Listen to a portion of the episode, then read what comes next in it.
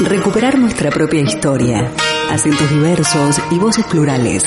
Protagonizar nuestros propios relatos. Actoras del presente y creadoras de nuestro futuro.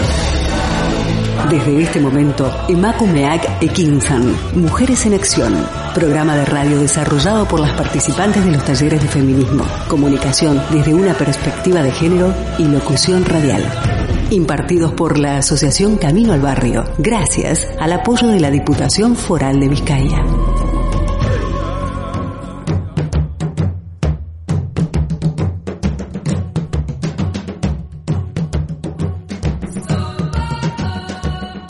Transmitiendo desde las instalaciones de candelaradio.fm, les damos la bienvenida a una nueva edición de Macumea Kekinsan Mujeres en Acción.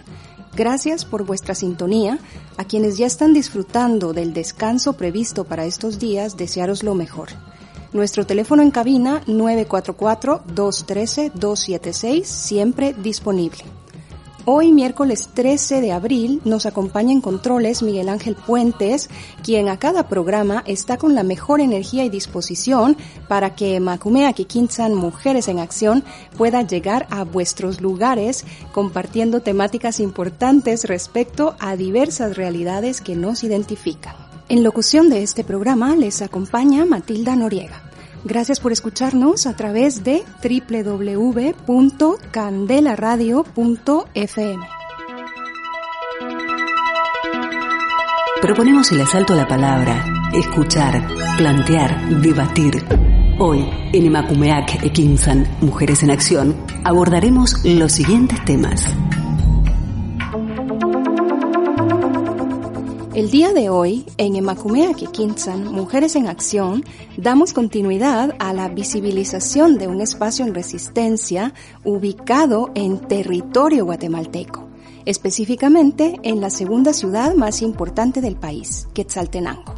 Este lugar es habitado en su totalidad por personas de etnia maya kitse y es conocido por su nombre en idioma maya como Palajuj Noj antes de iniciar con nuestro compartir, las invitamos a escuchar un primer tema musical a ritmo de son guatemalteco, el cual se titula La caída del sol.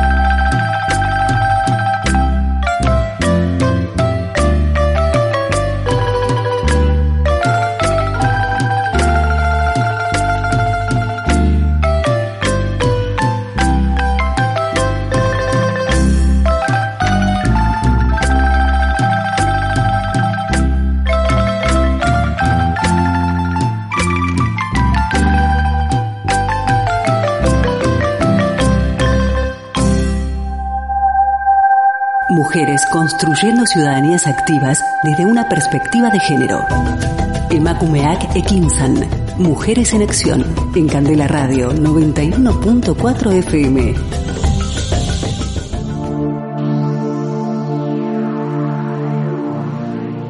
Después de escuchar esta preciosa melodía, estamos de vuelta en Emakumea Kikinsan Mujeres en Acción para dar comienzo a nuestro compartir de hoy. Palajujnoj es un valle ubicado en Quetzaltenango, la segunda ciudad más importante de Guatemala en Centroamérica, el cual se extiende en las faldas del volcán Santa María, uno de los más grandes volcanes en territorio centroamericano, el cual, desde el terremoto de San Perfecto en 1902, ha permanecido dormido, siendo un impresionante y verde gigante de 3.772 metros de altitud. En su traducción al castellano, Palajuj Nog significa en dirección a las diez sabidurías. Los habitantes del valle de Palajuj Nog son en su mayoría personas que se dedican a la horticultura, especialmente a la producción de los vegetales con los cuales se abastece en buena parte la ciudad de Quetzaltenango y también sus alrededores.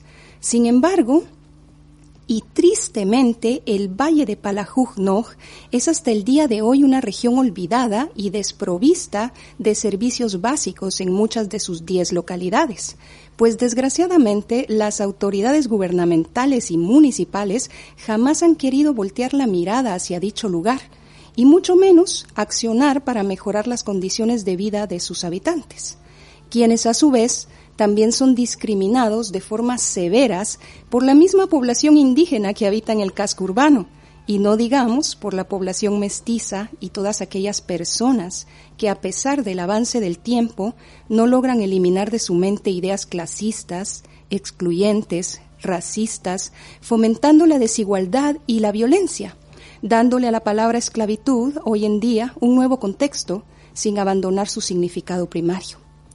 En el valle de Palajujnoj se encuentra además el botadero municipal, que no creamos es un botadero como los que existen en territorio europeo. Este es más bien algo que no podríamos imaginar, que en la realidad aún pueda existir. Un foco de contaminación abierta que a su vez consciente e involucra el trabajo infantil como mano obrera. Desde hace poco más de un mes, la población del Valle de Palajujnoj bloqueó las vías de acceso hacia el botadero municipal. Esto a raíz de un plan de ordenamiento territorial que, lejos de considerar las carencias del valle, busca obligar a sus habitantes a pagar multas y cantidades de dinero groseras, que muy lejanas están a hacer algo que los pobladores, muchos en trabajos de toda una vida, puedan llegar a recibir. La situación rebasa los límites cuando a todo esto le sumamos que el actual alcalde de la ciudad de Quetzaltenango, Juan Fernando López, en época de campaña y de sus propias palabras en entrevista, había prometido eliminar el plan de ordenamiento territorial, pues en esa época consideraba que venía a violar los derechos de todos e incluso la Constitución de la República por ser un reglamento que perjudicaba y dividía al municipio sin tomar en cuenta a sus ciudadanos. Tiempo más tarde, el mismo alcalde, Juan Fernando López, se retractaba de sus ofrecimientos con las siguientes palabras. Cuando todos están en política, pues dicen de todo. La verdad que ya estando uno adentro, cuando uno ya puede sentarse y ver todos los acuerdos que conlleva poder hacer eso, es bien, bien difícil. Palabras que denotan claramente la desinformación, despreocupación, desinterés e ignorancia del actual jefe edil. Para llegar más a fondo de este tema, nos acompaña Edna Rodas, quien es licenciada en Ciencias Jurídicas y Sociales, abogada y notaria, Laboró durante 15 años como asesora jurídica de gobernadores en Gobernación Departamental de Quetzaltenango. Es experta en derechos humanos, diplomada en derecho indígena, diplomada en política, diplomada en derecho electoral, creadora de Red Bet institucional en Quetzaltenango.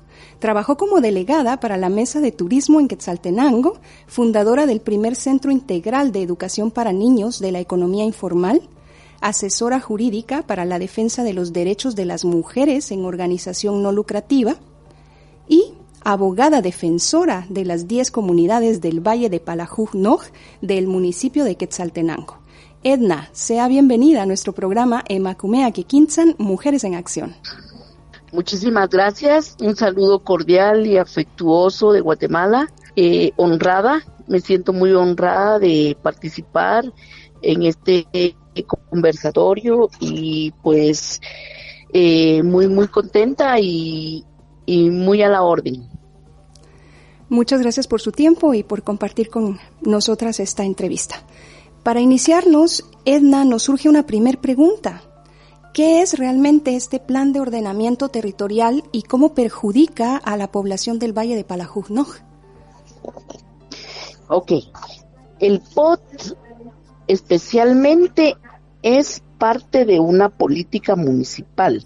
Recordemos que eh, el plan de ordenamiento territorial es el instrumento de gestión administrativa que racionaliza la toma de decisiones sobre la asignación y regulación del uso del suelo urbano y rural de acuerdo a su actitud de uso, la adecuada localización de los asentamientos humanos y la infraestructura física y natural de los equipamientos comunes de un municipio.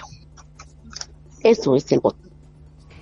Edna, eh, escuchamos constantemente eh, respecto de los ofrecimientos del alcalde de eliminar este plan de ordenamiento territorial. Sin embargo, nos damos cuenta que, pues como él mismo dice, es bien, bien difícil hacerlo y que existen multas y penalizaciones con unas cantidades verdaderamente desorbitadas para las personas del, del Valle de Palajugno, que como ellos bien decían en entrevista anterior, es imposible para ellos pagarla. ¿Qué solución se le puede dar a esto? Eh, sí, estemos en el entendido de que los candidatos en, campaña pues vienen a hacer ofrecimientos eh, que realmente no los han eh, estudiado, no los han consensuado y de esa cuenta después no hay un, un interés muy preciso para no enfrentar de alguna manera las crisis que puedan conllevar esta situación. El actual alcalde municipal y su consejo, eh, de conformidad con el artículo 253 de nuestra Constitución Política de la República de Guatemala, eh, es a los que les corresponde emitir las ordenanzas y reglamentos para la obtención de recursos y atender los servicios públicos locales. Recordemos que el ordenamiento territorial de cada jurisdicción es eh, uno de los mm, fines que tienen que cumplir y es una de las políticas municipales obligatorias acá. Sin embargo, aquí vamos a abordar el, el tema del plan de ordenamiento territorial en un, área bastante extensa en, en Quetzaltenango, como es el Valle del Palajunó, mencionamos nosotros acá. En, en teoría, eh, es la aplicabilidad de, este plan que conlleva 160 artículos en los cuales muchos de ellos vienen a perjudicar grandemente a cada propietario de la tierra. ¿verdad? En consideración a ello, eh, primeramente se, se, empezó ya a, a atropellar los derechos humanos porque a partir del, quiero hacer un poquito de historia, cuando ellos emitieron su acuerdo del plan ordenamiento territorial para darle funcionamiento a partir del 19 de octubre, como consta en un memorial que dirigimos a la municipalidad, en donde no se estaba de acuerdo porque nunca se tomó el consenso, ni la participación, ni la convocatoria directa para que se pudiera trabajar mesas técnicas donde hubiera habido, fuera consensuado, no solo a las 10 autoridades como alcaldes indígenas de cada región, cada comunidad ahí, sino no digamos a toda la población. Nunca fue consensuado, no fue consultado y de esa cuenta desde el 19 de octubre viene empezando la crisis. Sin embargo, quiero hacer mención que a partir del primero de marzo ya se tomó las medidas de hecho que es eh, ya la fuerza, la fuerza de la manifestación humana en un plantón en la, en la entrada a estas 10 comunidades. Esta manifestación pacífica es una manifestación y una forma legal constitucional en la eh, lo tenemos regulado en el artículo 33 de nuestra Constitución Política de la República de Guatemala, donde se tiene el derecho con toda la plena libertad de manifestar. quiero tal vez hacer acá un, un recordatorio de este derecho que es el artículo 33 rápidamente donde dice que el derecho de reunión y manifestación se reconoce el derecho de reunión pacífica y sin armas. Los derechos de reunión y de manifestación pública no pueden ser restringidos, disminuidos o coartados a la ley que regula con el único objeto de garantizarle el orden público. Las manifestaciones religiosas en el exterior de los templos son permitidas. Bueno, ese ya es otro como otro párrafo que no nos importa mucho para el tema que estamos tratando en esta tarde. Sin embargo, haciendo uso de este derecho, la comunidad decide que media vez no se les toma en cuenta, se les vulneran sus derechos y se les atropella toda derecho a participación, pues se empieza esa manifestación pacífica que ahora se ha convertido en una fuerza gran fuerza mayor, como estamos hablando de 60 mil habitantes. Es algo exagerado, ¿verdad? ¿De qué manera ha respondido ante las peticiones de la población del Valle el actual alcalde y su gabinete municipal después de haber hecho ofrecimientos que sabía no podría cumplir? Exactamente, quiero mencionar puntualmente que no responden de forma precisa y puntual a los memoriales ya presentados en donde se exige y se solicita que deroguen el POT o que lo suspendan, porque también está anuente la comunidad que sea una suspensión. En quiero, quiero hacer un poquito de mención que desde el 10 a 19 de octubre para la presente fecha hemos emitido tal vez alrededor de unos 10 memoriales donde se pide lo mismo, lo mismo, lo mismo y la respuesta de ellos a todas nuestras mesas de trabajo donde interviene el gobernador en temas de seguridad y nos hemos reunido, ellos demagógicamente insisten en que es necesario, en que es una legalidad, en que es mm, indispensable, en que no pueden, no pueden eh, suspenderlo porque no es legal. Y nosotros con nuestras bases legales ya les hemos demostrado aún sin enseñarles toda la legalidad que enmarca el derecho indígena en Guatemala, les hemos comprobado y les hemos aportado las pruebas de que sí afecta al POT esos artículos del plan de ordenamiento de los 160 artículos que yo le menciono. Entonces ellos cierran las puertas, en ocasiones no escuchan, cierran las puertas y no hacen no cumplen con las leyes como debe ser. Quiero recordarles que en nuestro artículo 66 de la Constitución Política de la República también nos manda la protección a grupos étnicos, donde nos dice el Estado reconoce, respeta y promueve sus formas de vida, costumbres, tradiciones, forma de organización formal, aquí hasta el uso del traje en hombres y mujeres, idiomas y dialectos como uno de los principios dogmáticos.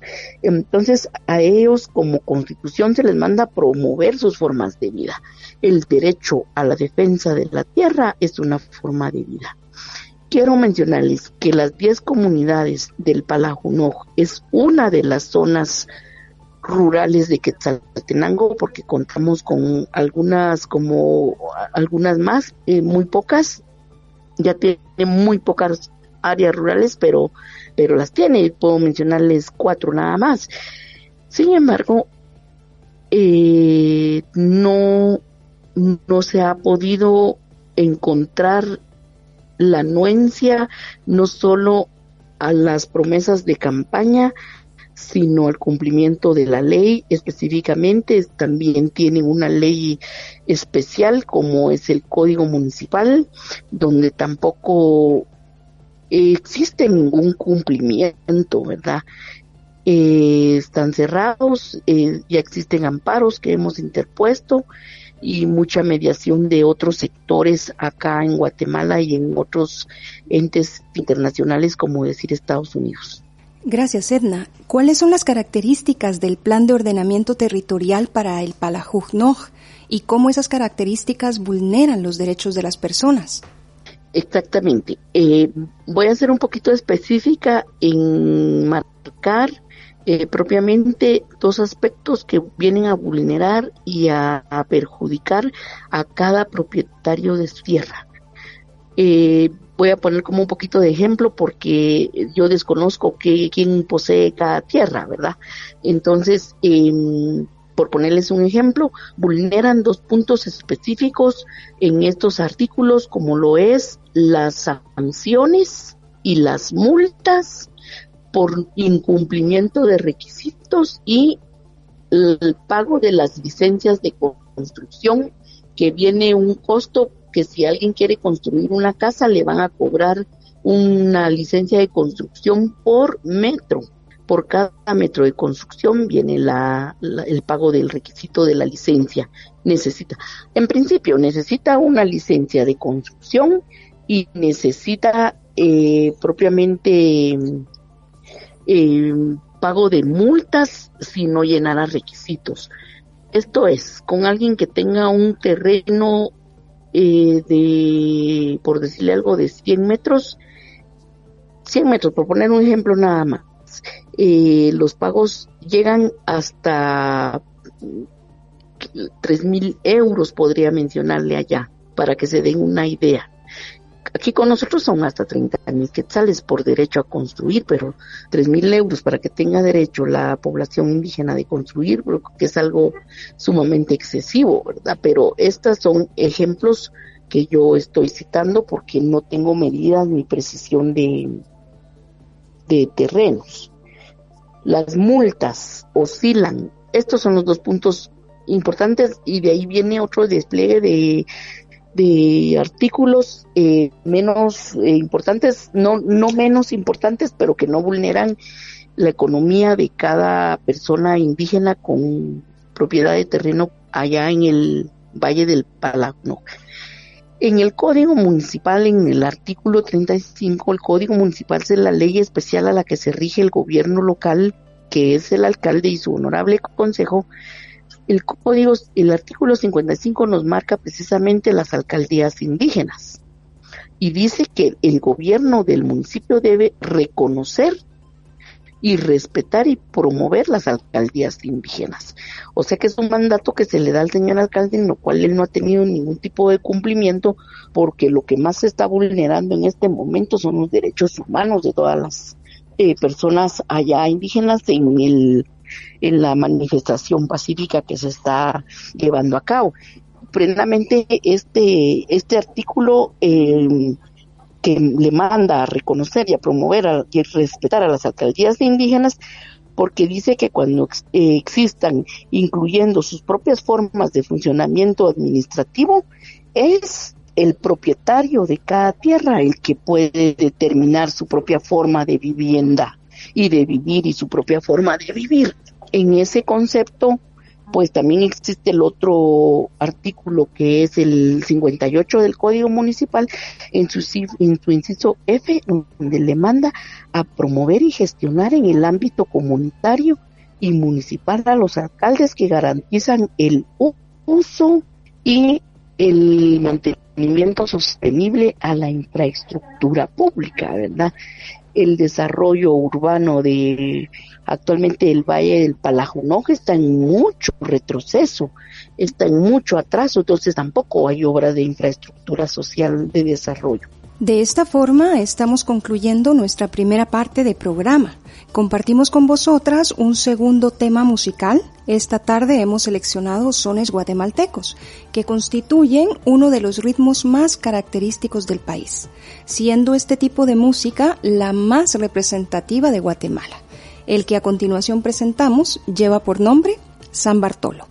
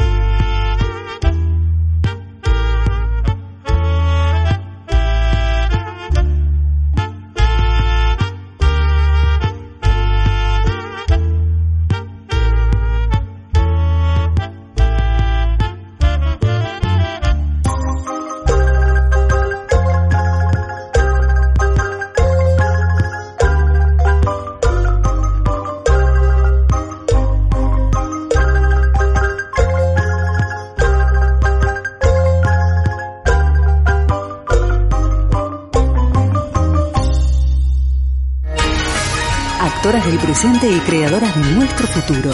Estás escuchando Emakumeak Ekinzan, Mujeres en Acción.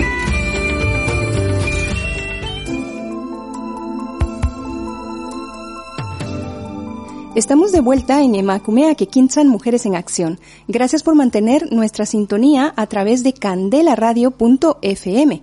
El día de hoy conversamos con Edna Rodas en relación a la problemática que actualmente enfrenta el Valle de Palajujnoj, ubicado en Quetzaltenango, la segunda ciudad más importante del país centroamericano de Guatemala. El Valle de Palajujnoj, como comentamos al inicio del programa, es un territorio en resistencia al occidente del país, habitado en su totalidad por la etnia maya quiché lugar empobrecido que carece en varias de sus diez comunidades de servicios básicos, como lo es el agua potable, la energía eléctrica, infraestructura vial y muchos otros más, a raíz de la falta de interés de parte de las autoridades gubernamentales y municipales que todo este tiempo han tenido al valle en el olvido. Observábamos imágenes recientemente por Internet, fotografías que reflejan la realidad de Palajujnoj, y nos llamaba la atención ver cómo este espacio se inunda cuando llueve, quedando la vía de acceso bloqueada por una laguna que se forma entre ambos lados del camino, en donde los automóviles deben convertirse prácticamente en lanchas para poder cruzar. Un espacio verde afectado también por la minería y el extractivismo que conviene a intereses extranjeros, en el cual sus pobladores llenos de esfuerzo, entereza y sin dudar mucho positivismo cultivan las legumbres con las cuales se abastecen mercados de Quetzaltenango y alrededores. Pero que ni siquiera esto les es reconocido, porque los pobladores del área urbana tampoco hacen uso en buenos términos de la inclusión e igualdad para con sus vecinos, también ciudadanos de Quetzaltenango. Para continuar conversando con nosotras, nos acompaña Edna Rodas en Emacumea Quinzan, Mujeres en Acción. Edna, a partir de una conversación que hemos tenido previamente, pues nos surgen muchas otras tantas preguntas. ¿Quién diseña entonces el plan de ordenamiento territorial y cuál es el procedimiento de su creación? Eh, perdón, no, no alcancé a escuchar bien la pregunta, hay un poquito de interferencia. ¿Quién diseña el plan de ordenamiento territorial y cuál es el procedimiento de su creación? Ok. Eh, el diseño del plan de ordenamiento territorial es parte de una política, de una política pública municipal, es, parte del trabajo de las municipalidades y los alcaldes y su consejo. Y eh, el procedimiento eh, correcto e idóneo es consensuarlo con la comunidad. Cuando se ordena una política y cuando se crea una política, la vía legal y la vía correcta es llevarlo a consenso para eh, posteriormente eh, verificar si están de acuerdo las partes o si hay algunas cuestiones que se puedan arreglar. En este caso, en el problema que hoy se está dando como crisis humanitaria, eh, nunca fue consensuado el plan de ordenamiento territorial y se creó sin, sin la um, participación de, de los ciudadanos y mucho menos de las alcaldías indígenas.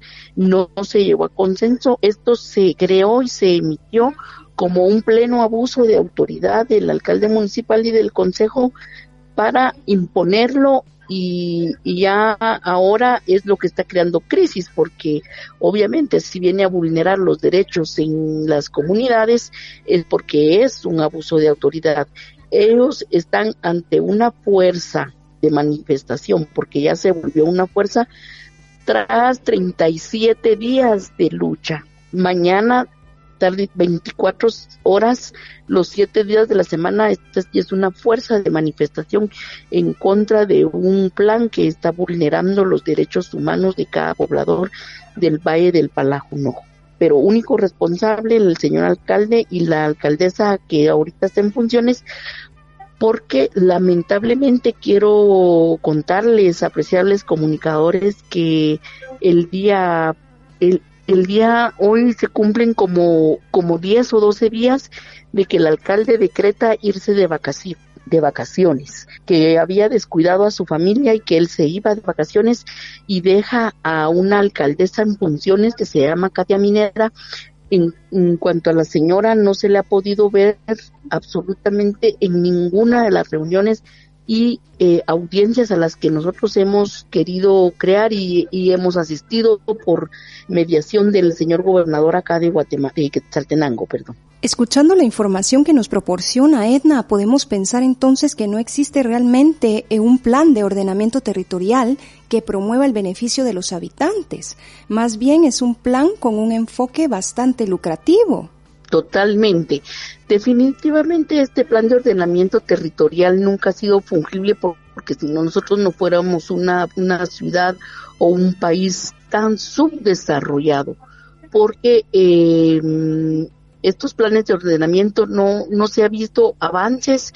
Incluso quiero mencionar esta última reforma por parte de la Municipalidad de Quetzaltenango en el acta número 518-2021, que en un punto cuarto eh, quiero leer acá eh, brevemente, donde dice que certifica haber tenido a la vista el libro de actas de sesiones ordinarias y extraordinarias del Consejo Municipal de Quetzaltenango, en el que se encuentra el punto cuarto del acta número 518-2021, sesión ordinaria celebrada por el Honorable Consejo Municipal de Quetzaltenango el día 17 de diciembre del año 2021 y que copiado literalmente dice, cuarto, se tiene a la vista para resolver el expediente en donde se, se refiere que el ingeniero Josué Suazo, director de gestión territorial referente a la, a la aprobación de las reformas 2-2021 del Plan de Ordenamiento Territorial, toma la palabra el síndico municipal, licenciado Mario Leonel Cifuentes Maldonado,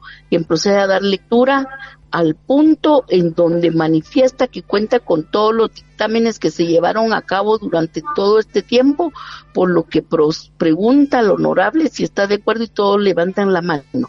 Quiero mencionarles que lamentablemente es en esto que yo acabo de mencionar que es una reunión ordinaria de Consejo Municipal donde aprueban una reforma, no, no hay nadie que represente a las 10 comunidades del Palajunojo. Absolutamente nadie es tomado en consideración en esta reforma.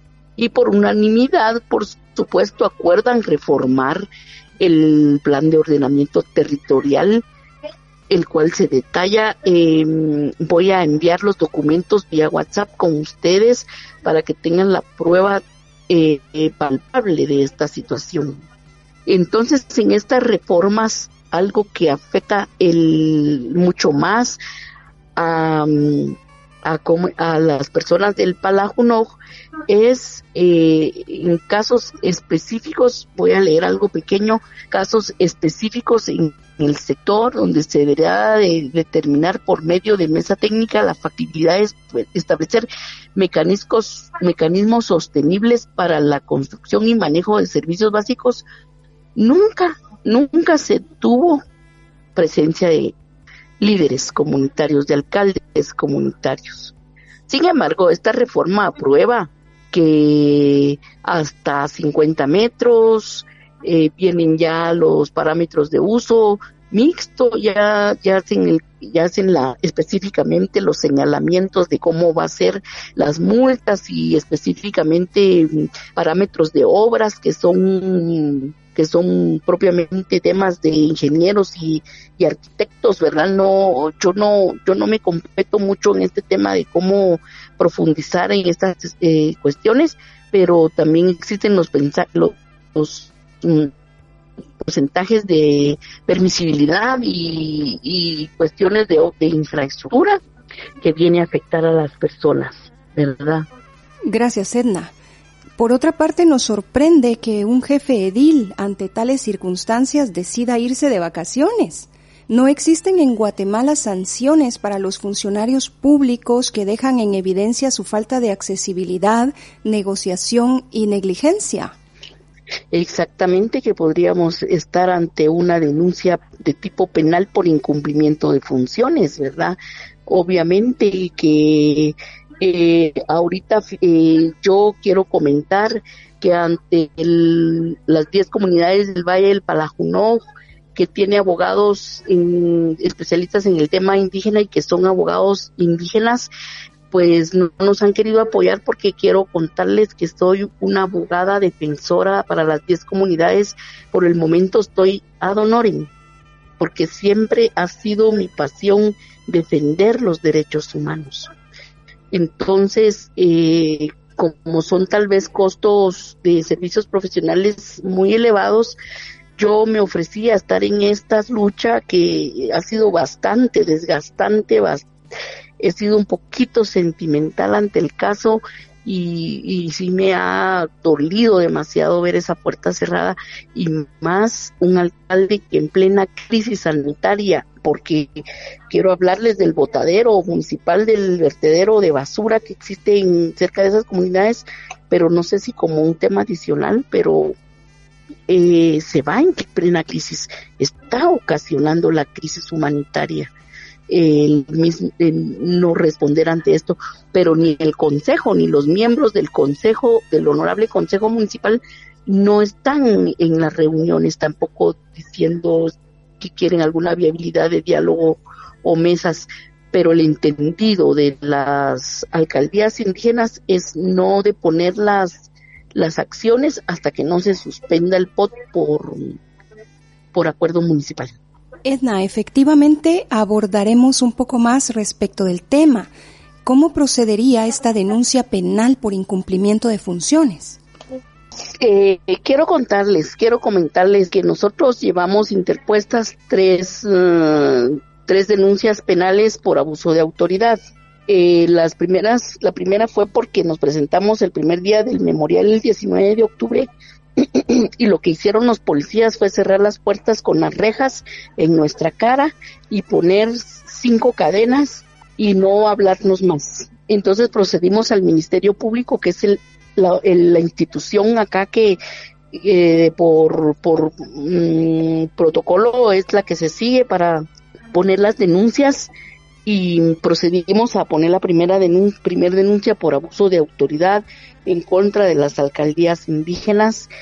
Y luego eh, cuando gira una orden de desalojo por la fuerza con el ejército de Guatemala y la Policía Nacional Civil, eh, estuvimos ante otro abuso de autoridad, por lo que también volvimos al Ministerio Público para poner esta denuncia eh, penal, pero recordemos que los funcionarios en Guatemala gozan de inmunidad. Y entonces, eh, regulada en la ley de antejuicio, el proceso que se lleva acá, primero, para que nosotros podamos ventilar estas denuncias, es eh, que la Corte Suprema de Justicia, por medio del Ministerio Público, que es el ente correspondiente para gestionarle la pérdida de inmunidad al señor alcalde, lo lleve a, con los procesos correspondientes a la Corte Suprema y se les pueda efectuar un proceso de pérdida de inmunidad. Pero recordemos que estamos en Guatemala. Recordemos que en Guatemala quiero hacer mención que estos procesos son tardíos y pudiera ser que primero él deje de ser funcionario, porque estamos ante un año y medio para que entregue, un año y meses para que entregue el cargo como alcalde municipal y puede ser que pase todo este año y esto no se dé y esto no sea una realidad pero sin embargo nosotros seguimos en el entendido de poder seguir presentando las denuncias penales correspondientes.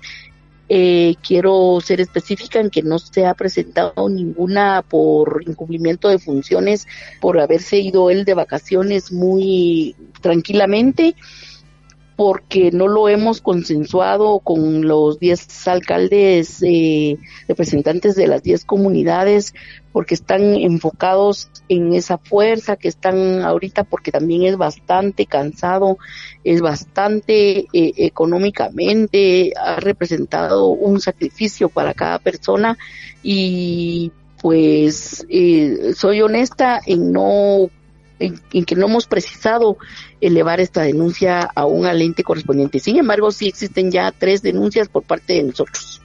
Edna, como nos comentabas, eh, pues eh, no es una realidad proceder con esta denuncia penal por incumplimiento de funciones, pero sí es una realidad, como también tenemos entendido, que el mismo alcalde coloque una denuncia en contra de un medio de comunicación y periodístico, lo cual viola abiertamente los derechos de libertad de expresión, seguridad e integridad personal de los comunicadores.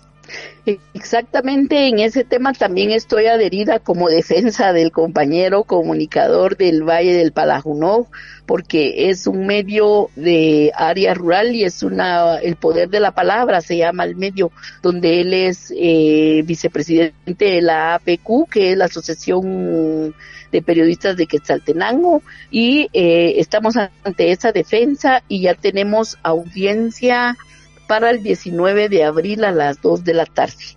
Eh, esperamos eh, pueda haber una contrademanda por parte del periodista ante las autoridades del Consejo Municipal y el señor alcalde porque él está eh, vulnerando un artículo constitucional que es el derecho a la, a la expresión, ¿verdad? Y en consecuencia, pues esperamos que ese sí sea, sí sea pues gestionada de inmediato, ¿verdad? Acá con nosotros en nuestra constitución, eh, constitución política de la República de Guatemala es nuestro artículo 35 que es la libertad de emisión del pensamiento. Es la libre emisión del pensamiento por cualquiera de los medios de difusión sin censura, dice la ley. Entonces, él no solo no estuvo en el evento donde se le señala como amenazar al alcalde, y, coaccionarlo y amenazarlo y atentar, atentar contra su vida, dice la denuncia, no estuvo ahí. Él no estuvo ahí. Sin embargo, fue la inauguración de un puente acá en el perímetro urbano que costó 12 millones de quetzales. Estamos hablando de mm, eh, un millón y fracción de euros y tiene a la fecha 40 rajaduras y tiene, no tiene ni, ni seis meses que lo construyeron, por ponerles un ejemplo así exagerado, como seis meses que terminaron la construcción, ya tiene 40 rajaduras estructurales porque, porque hubo un temblor un poquito fuerte y rajó el puente.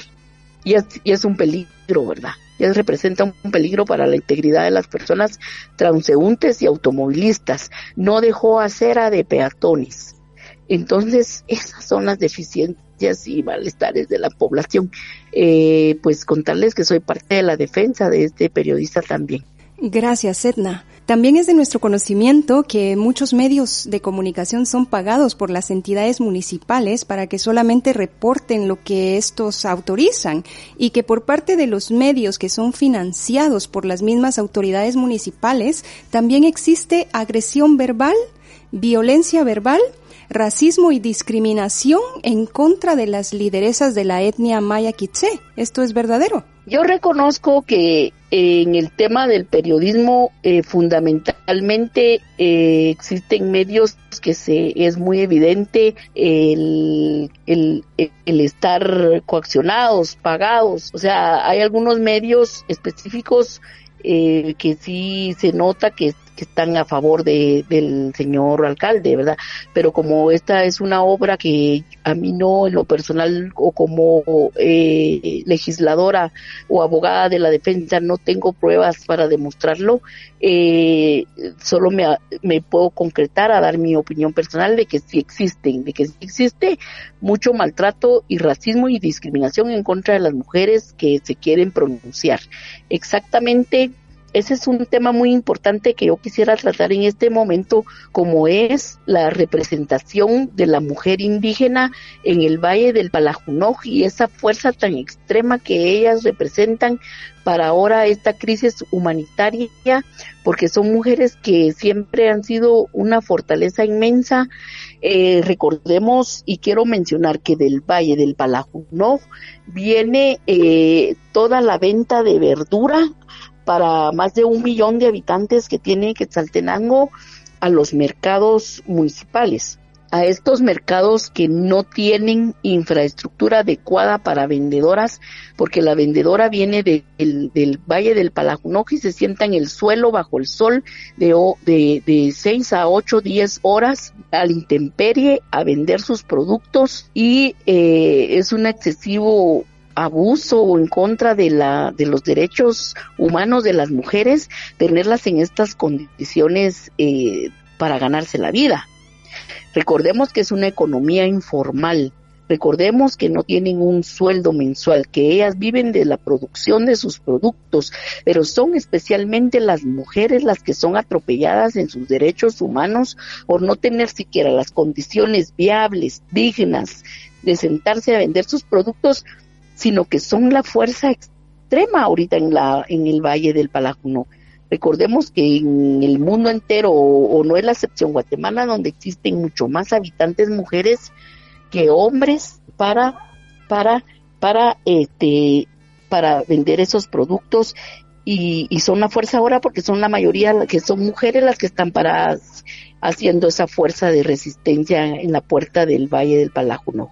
Edna, es verdaderamente lamentable y nos entristece escuchar que un valle que provee de todas las legumbres y de todos los vegetales a Quetzaltenango y sus alrededores carezca de agua potable y peor aún que las mujeres del valle siendo verdaderas lideresas pertenecientes a la etnia maya quiché sean tan discriminadas, tan excluidas y reciban todo este tipo de violencia de parte de también ciudadanos del, del casco urbano. ¿Cuál es la postura de las personas residentes en el casco urbano de la ciudad ante la acción tomada por los pobladores del valle de Palajujnoj por la negativa de ser escuchados por las autoridades altenses? Yo creo que yo, yo creo que somos solidarios. Estoy segura. Estoy segura de que nosotros los del área urbana, porque yo vivo acá en un área urbana y he hecho mis consensos, he hecho mis entrevistas, y he hecho un trabajo eh, muy profundo para eh, establecer que nosotros somos solidarios, somos solidarios ante la crisis y nosotros nos hemos aguantado de dos a tres, cuatro semanas para guardar la basura y, y pues esperar que, otras empresas privadas se lleven nuestra basura y mm, creo que somos bastante solidarios con ellos, empáticos y totalmente eh, nos duele, nos duele lo que están viviendo. Nadie se ha manifestado en contra del Palajunó, la mayoría y qué le puedo decir, 80-90% de pobladores se han manifestado en contra del alcalde municipal y su consejo para que trate de resolver la crisis. Gracias, Edna. Es evidente que el Valle de Palajujnoj enfrenta tantas circunstancias no resueltas y tremendamente lamentable que aún así hoy día tenga que verse afectado por este plan de ordenamiento territorial. Nos encantaría continuar conversando para poder ahondar más y mucho más respecto al botadero municipal, ante lo cual consideramos que podríamos generar posteriormente un programa, pues si es necesario visibilizar y esclarecer muchas dudas que tenemos al respecto.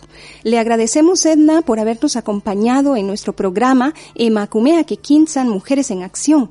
Es de esta forma como estamos concluyendo nuestra entrevista para esta tarde. Muchísimas gracias a ustedes. Para mí fue un alto honor poder participar en este conversatorio hasta la lejana España y donde sé que existe mucho desarrollo, pero que también existe mucha conciencia humana y mucho respeto por el valor a los derechos humanos de nuestros indígenas acá en América Latina.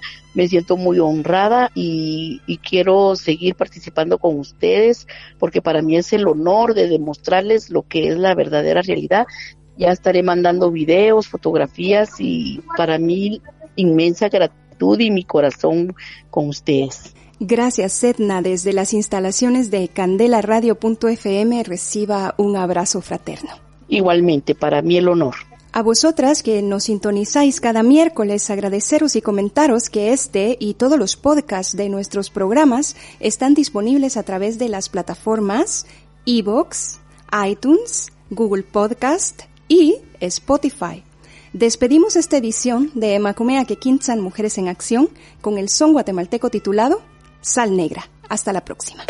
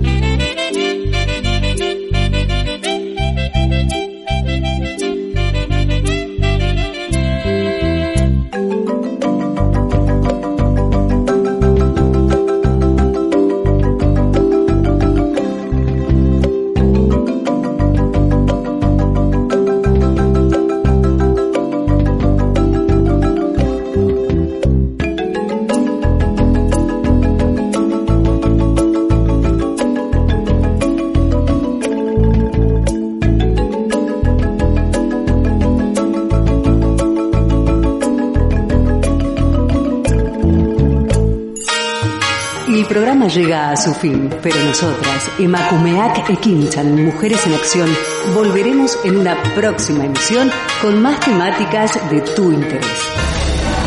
Aquí, en candelaradio.fm.